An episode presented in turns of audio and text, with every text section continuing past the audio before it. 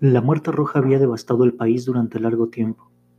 Jamás una peste había sido tan fatal y tan espantosa. La sangre era encarnación y su sello, el rojo y el horror de la sangre. Comenzaba con agudos dolores, un vértigo repentino y luego los poros sangraban y sobrevenía la muerte.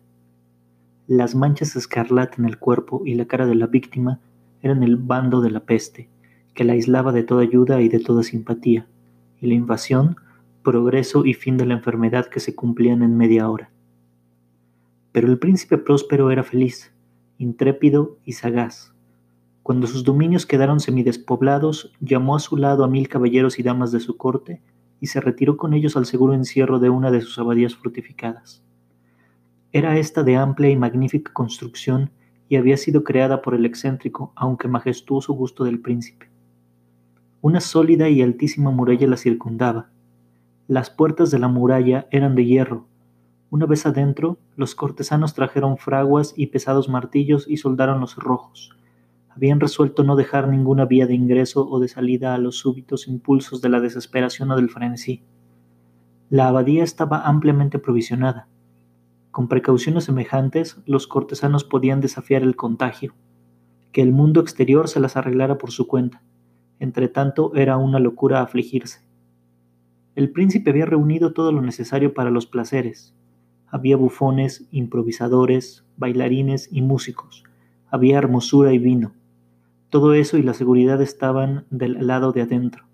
Afuera estaba la muerte roja. Al cumplirse el quinto o sexto mes de su reclusión, y cuando la peste hacía los más terribles estragos, el príncipe próspero ofreció a sus mil amigos un baile de máscaras de la más insólita magnificencia.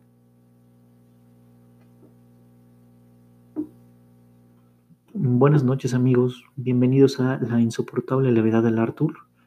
Esto que acabamos de escuchar es un fragmento de La máscara de la muerte roja de Edgar Allan Poe.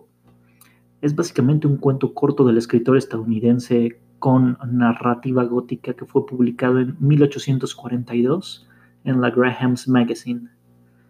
Eh, pensé sacarlo a flote porque hoy en día estamos viviendo una temporada de cuarentena bastante importante. Y dentro de todos los mensajes positivos que se están tratando de dar y dentro de todo este cúmulo de información, pues a veces uno puede llegarse a sentir apremiado por la situación. Entonces recordé un poco este cuento que, como llegan a decir, a veces la ficción supera la, eh, la realidad supera la ficción, perdón. Y recordé este cuento que nos habla de un feliz príncipe que un día se le ocurrió ante una epidemia, eh, que en ese caso era fatal, encerrarse con una serie de amigos, con su corte y demás gente en su abadía.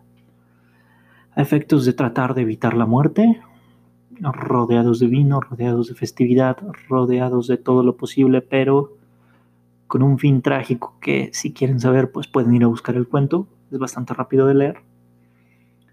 Eh, y vaya, la rápida reflexión aquí, eh, mucha gente estaba dedicándose a analizar el significado de este cuento. Y algunas personas decían que era una alegoría hacia la inevitabilidad de la muerte. Aunque otras personas dicen que no es tan alegórico y pudo haber sido solamente un cuento que, que maquinó la, la imaginación de Edgar Allan Poe. De cualquier manera quería compartirlo con ustedes porque pues hoy en día que no tenemos mucho a que salir a la calle y estamos en búsqueda de actividades, pues puede que retomar la lectura sea una buena solución y qué mejor que empezar con algo de terror para hacer más divertida esta cuarentena. Les recuerdo, el título del cuento es La Máscara de la Muerte Roja. Espero que les guste. Fue escrito por Edgar Allan Poe. Eh, disfruten y sigan pendientes del contenido que estaremos subiendo. Gracias y buenas noches.